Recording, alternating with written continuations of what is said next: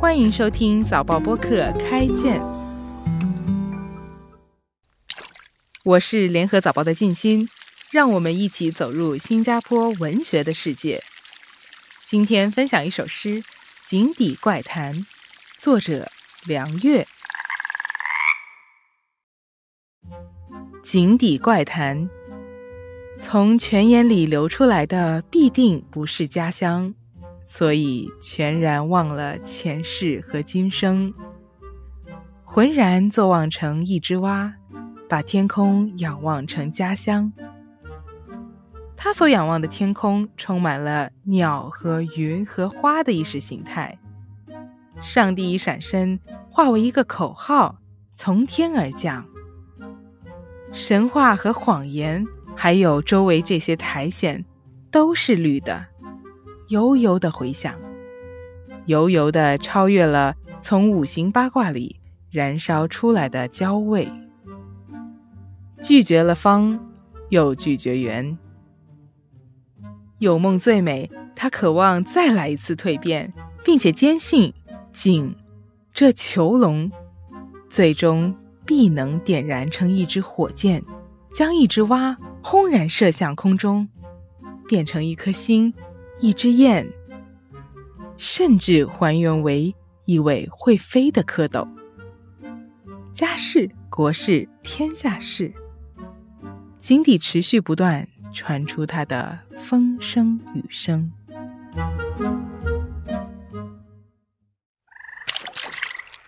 梁月的《井底怪谈》，从题目和内容来看，明显是一首讽世诗。借用诗歌的隐晦特质，对世道甚至当权者进行揶揄与批判，是诗人固有的传统。这首诗也不例外。开篇第一段，作者并没有写出很明确的暗示，只隐约的透露，在这口井不是家乡，却让人全然忘了前世和今生。来到第二段。作者才迂回地留下一些蛛丝马迹，但仍然没有点破。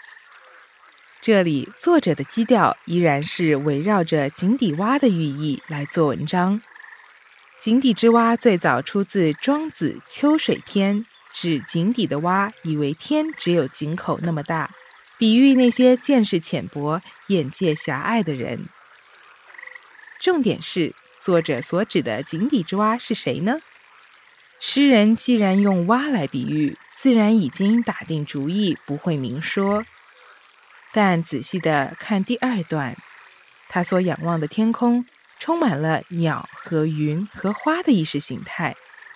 接着，作者又补上一句，化为一个口号，从天而降。最后再告诉你，都是绿的，悠悠的回响。我们把这些线索串起来。意识形态口号绿油油，读到这里，熟悉海峡两岸政治局势的读者，相信心中已有所感悟。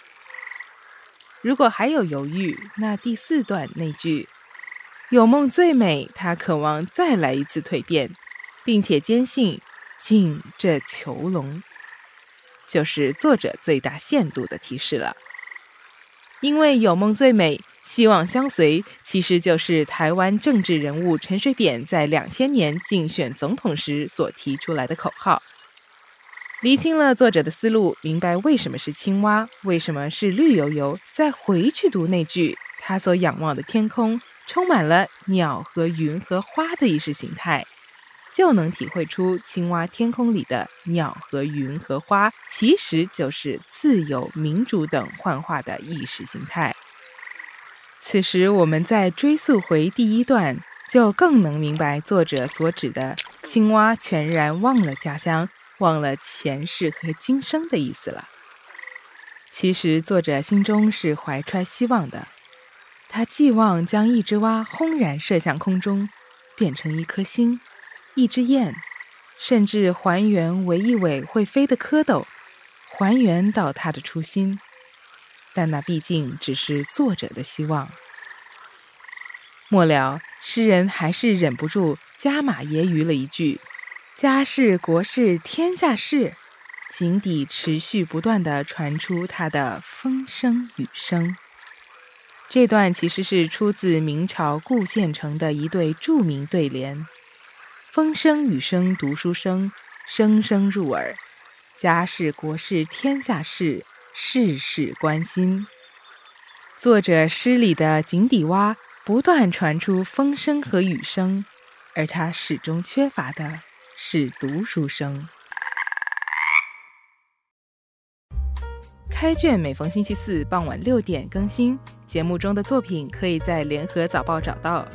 我是静心，今天的节目由联合早报副刊和早报播客制作，赏析写作郑景祥，录音李怡倩，后期制作何建伟。新报业媒体联合早报制作的播客，可以在早报的 SG 以及各大播客平台收听，欢迎你点赞分享。